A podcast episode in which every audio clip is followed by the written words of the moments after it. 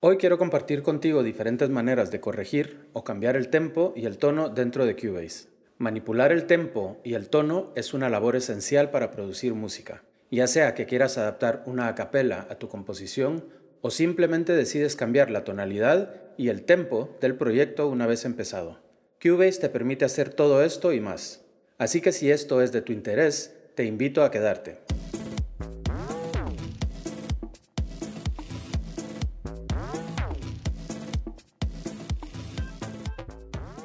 Hola y bienvenidos al episodio número 2 de la serie Cubase en español Tips and Tricks. Mi nombre es Sergio de SLG Productions, una empresa dedicada a compartir conocimiento en español de producción musical y creación de contenido audiovisual. Es un gusto compartir contigo, así que entremos de lleno al tema. La rejilla. Antes que nada, creo que es muy importante entender qué es y cómo funciona la rejilla. La rejilla o grid es importante ya que nos permitirá mover los eventos según la configuración deseada dentro de la ventana principal y las diferentes ventanas de edición. Por eso resulta necesario entender cada parámetro para así poder sacar el mayor beneficio. Los controles los podemos configurar desde el menú superior en tipo de ajuste, tipo de rejilla y presets de cuantización. Tipo de ajuste. El primer botón que encontramos es el de ajustar o snap, que nos permitirá activar o desactivar las funciones de la rejilla. En otras palabras, si lo desactivamos, entonces nos podremos mover libremente a cualquier punto del evento. Mas, sin embargo, si este está activado, entonces automáticamente el evento se ajustará a las rejillas según la configuración. Desplegando el menú nos encontramos de primero la opción de relativo a rejilla. Esto simplemente nos permite mover el evento al mismo punto actual del próximo compás. La siguiente opción es eventos. Aquí podremos movernos de manera libre, aunque una vez nos acercamos al principio o al final del otro evento, nos ajustará automáticamente, como si de un imán se tratase. Esto está bien si deseamos alinear eventos. Seguidamente tenemos reorganizar. Esto es muy común en los editores de vídeo en donde reorganiza todo a partir de donde posicionemos el evento. Esto lo podemos ver y controlar por medio de la línea verde que nos servirá de guía. Luego está cursor, que nos permitirá movernos con libertad y soltar el evento en cualquier sitio. Aunque si nos encontramos cerca del cursor, entonces ajustaré el evento al mismo, ya sea al principio o al final del evento. Las siguientes opciones son combinaciones. Por primero está regía más cursor, que nos limita a ajustarnos a la regía según la configuración con la excepción de ajustarnos también al cursor, no importando dónde se encuentre. Evento más cursor nos permite ajustarnos a los eventos, así como también al cursor. Y ya como última opción está el de regía más eventos más cursor, que desde luego nos permitirá ajustarnos a las tres modalidades. Yo personalmente mantengo regía seleccionada, pero cada quien puede decidir la opción que más le convenga. Tipos de regía. En este apartado tenemos también un menú desplegable. Como ya vimos anteriormente, si compás está seleccionado, entonces podremos únicamente ajustar el evento a cada principio de un nuevo compás. Si seleccionamos la opción de tiempo, entonces podremos ajustar el evento a cada tiempo del compás. Seguidamente tenemos la opción de usar cuantización. Esta opción es bastante flexible ya que según el valor que elijamos en la pestaña de presets de cuantización, así será nuestro ajuste. Por último está la opción de adaptar a Zoom. Esta es verdaderamente la más útil en mi opinión y desde luego la que más uso yo en lo personal. Una vez seleccionada esta opción, dependerá de qué tan cerca o lejos tengamos la resolución en la ventana de proyecto. Esto definirá las subdivisiones según el acercamiento de la vista. Cambiar el tiempo del proyecto. Claro está que podemos cambiar el tiempo del proyecto en cualquier momento, simplemente introduciendo un nuevo valor en el apartado de tiempo de la barra de transporte, ya sea aumentando o disminuyendo. Accionamos el metrónomo presionando la letra C y de inmediato notaremos que la pista MIDI, en este caso la de caja y las dos de acordes, sí se ajustaron automáticamente al nuevo tempo, a diferencia de las pistas de batería que se han quedado fuera de tempo. Además, si se fijan, los eventos se han traslapado. Esto tiene fácil arreglo y un par de opciones de cómo llevarlo a cabo. Por primero, podemos abrir el audio pool con el atajo Command P. Seleccionamos todos los eventos que se encuentran fuera de tempo y hacemos clic en la casilla de modo musical, a modo de ver una X. Salimos del audio pool y podemos ver que los eventos se han ajustado al nuevo tempo del proyecto. Pulsamos Command Z para deshacer y a continuación les enseñaré otro método. Seleccionando con el ratón los eventos deseados, nos dirigimos a la línea de información cerciorándonos que el modo Elastic Pro Time esté seleccionado y hacemos clic en modo musical. De nuevo, podemos ver cómo los eventos se reajustan al nuevo tempo. Ahora podremos cambiar el tempo del proyecto y todos los eventos se ajustarán automáticamente. Corregir tempo de un evento. Lo primero que podemos usar para corregir el tempo de un evento es cuantizar. Para esto, lo primero que debemos hacer es seleccionar un valor en el preset de cuantización y asegurarnos que el botón de Audio Warp esté activado. Seleccionamos el evento deseado y presionamos la letra Q desde nuestro teclado del ordenador. Vemos de inmediato cómo la onda de audio se ajustó a la rejilla y ahora está a tempo con el resto de elementos. Otra manera de ajustar o corregir el tempo es haciendo doble clic en el evento y desde el inspector seleccionamos Audio Warp, seguido por Warp Libre. De esta manera podemos ajustar manualmente y en detalle cada aspecto de nuestro archivo de audio. Pista de tempo. Tenemos también a nuestra disposición la pista de tiempo, que la podemos añadir haciendo clic en el signo de más o desde el menú principal en Proyecto, Añadir pista, Tempo. Haciendo clic en el botón de editor del canal aparece el editor de tempo. El botón de la izquierda sirve para activar o desactivar la pista. Al centro tenemos el desplazamiento con sus opciones, seguido por las herramientas de seleccionar, dibujar, borrar y zoom. Le sigue el selector de tipos de puntos. Aquí podemos escoger ya sea salto, rampa o automático. Ahora nos encontramos con el visor de tempo actual y a continuación el selector de activar o desactivar y el tipo de ajuste de rejilla. Por último está el botón de grabar. Ya por la derecha tenemos los botones de procesar tempo, procesar compases, línea de información y configuración. Muy bien, activamos la pista de tempo de no estarlo. Seleccionamos la herramienta de dibujo y escogemos la opción de rampa. Ahora marcamos los puntos deseados dentro de la ventana del editor. Como podrán ver, estamos restringidos de movimiento según la selección en el ajuste de rejilla, así que o damos un valor diferente o simplemente lo desactivamos. Aquí es lo que más les convenga. También podemos usar el panel de grabación y dándole play a la pista podremos dibujar básicamente una automatización en tiempo real. Desde luego, esto nos puede ser de mucha ayuda a la hora de querer dar cierto efecto. Bien usado, este recurso puede quedar muy interesante, así que experimenten a ver qué resultado obtienen.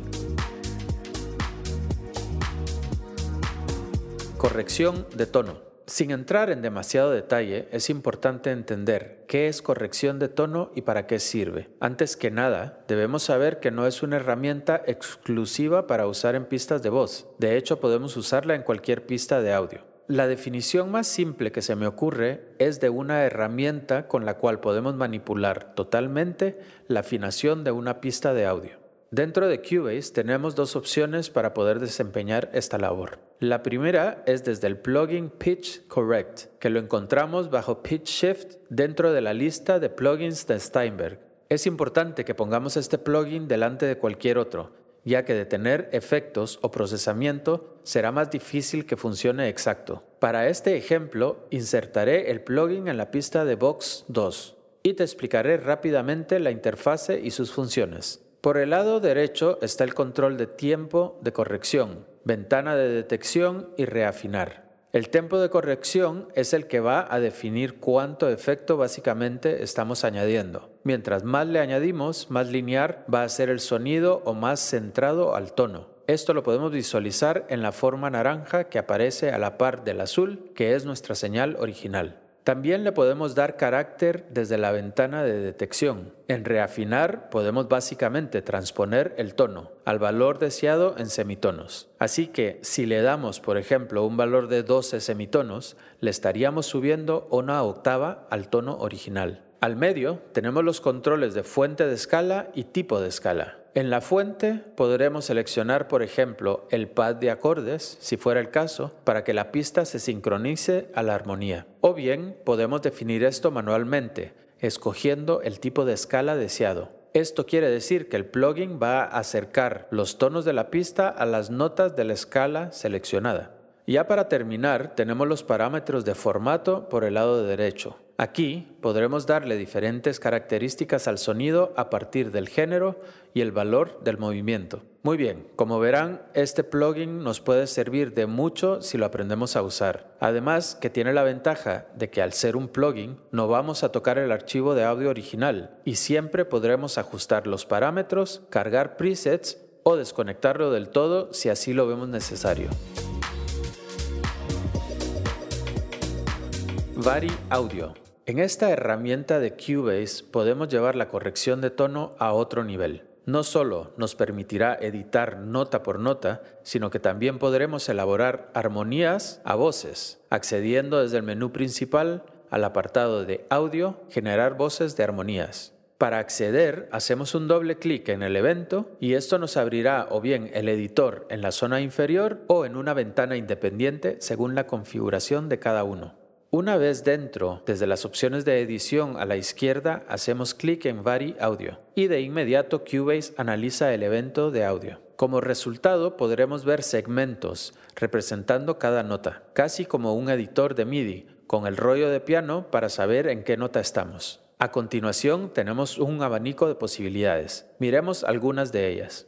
Al acercar la vista a los segmentos, podremos ver que hay una línea ondulada recorriéndolos por el medio. Esto representa la fluctuación del tono en base a la nota dentro del rollo de piano. En otras palabras, el tono se mueve de arriba hacia abajo porque se le aplicó un vibrato a la voz o al instrumento. Esto es perfectamente normal, ya que nadie es capaz de tocar un instrumento o cantar y dar el tono a la perfección. Por esta razón es importante usar estas herramientas con prudencia y buen gusto. También podemos ver que cada segmento tiene el nombre de la nota y la octava a la que pertenece. Tenemos unas manecillas tanto arriba como a los costados. Las primeras nos servirán para enderezar la curva, mientras que las otras para cortar o extender el bloque. Acercando el cursor a la línea inferior dentro del segmento, nos aparece la herramienta de tijera y los puntos suspensivos a cada costado inferior nos permitirán pegar segmentos unos con otros.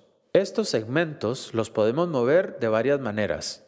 Con el ratón presionando el botón izquierdo y moviendo de arriba hacia abajo o bien seleccionando el segmento deseado y moviéndolos con las flechas de arriba y de abajo de nuestro teclado del ordenador. Tener en cuenta que esto colocará el segmento en el tono exacto y perderá esa interpretación humana que se grabó en vivo. Para remediar esto podemos mantener presionado Shift y mover muy precisamente el segmento deseado. Las posibilidades son inmensas, ya que no solo podemos corregir el tono, sino que podemos también cambiar la nota por completo, creando así una nueva melodía. Obviamente podemos aplicar este proceso individualmente o seleccionando un grupo podremos moverlos todos a la vez. También podemos usar las herramientas en el inspector para cuantizar el tono, enderezar la curva, desplazar el formante o ajustar el volumen. Si deseamos aplicar todos estos parámetros directamente a un segmento en específico, entonces desde el inspector hacemos clic en el menú desplegable de controles inteligentes y seleccionamos Mostrar todos los controles inteligentes. Ahora tendremos acceso directo de estos ajustes desde el segmento en sí. Esto quiere decir que ahora podremos aplicar cualquier ajuste individual, ya sea de tono o incluso de tempo, y crear una nueva versión o modificar solamente ciertos elementos. Cada uno deberá usar Vari Audio según las necesidades o resultados que se estén buscando. Una vez aplicados todos los ajustes, podemos exportar la información y crear una partitura de música para compartirla con otros músicos desde la pestaña de funciones haciendo clic en el extraer MIDI del menú desplegable e incluso Cubase creará una pista MIDI dentro del proyecto para usarla como mejor nos convenga. Transponer una canción entera. Lo primero que debemos hacer es seleccionar los eventos que queremos transponer e ir a la línea de información y en la pestaña de algoritmo seleccionamos Elastic Pro Pitch. Seguidamente damos play y desde la pestaña de transposición damos un valor o deslizamos con la rueda del ratón hasta conseguir las tonalidades deseadas. Otra manera de realizar lo mismo es añadiendo una pista de transposición desde el signo de más. Seleccionamos la herramienta de dibujar y trazamos un evento. Seguidamente seleccionamos los eventos que no deseamos afectar o transponer y desde la línea de información vamos a la pestaña de transposición global, escogemos en vez de seguir independiente. Si no puedes ver esta opción, debes accionarla desde el botón de configuración. A continuación, en el costado inferior izquierdo del evento que dibujamos, hacemos clic e introducimos el valor deseado. Muy bien, hasta aquí con este episodio.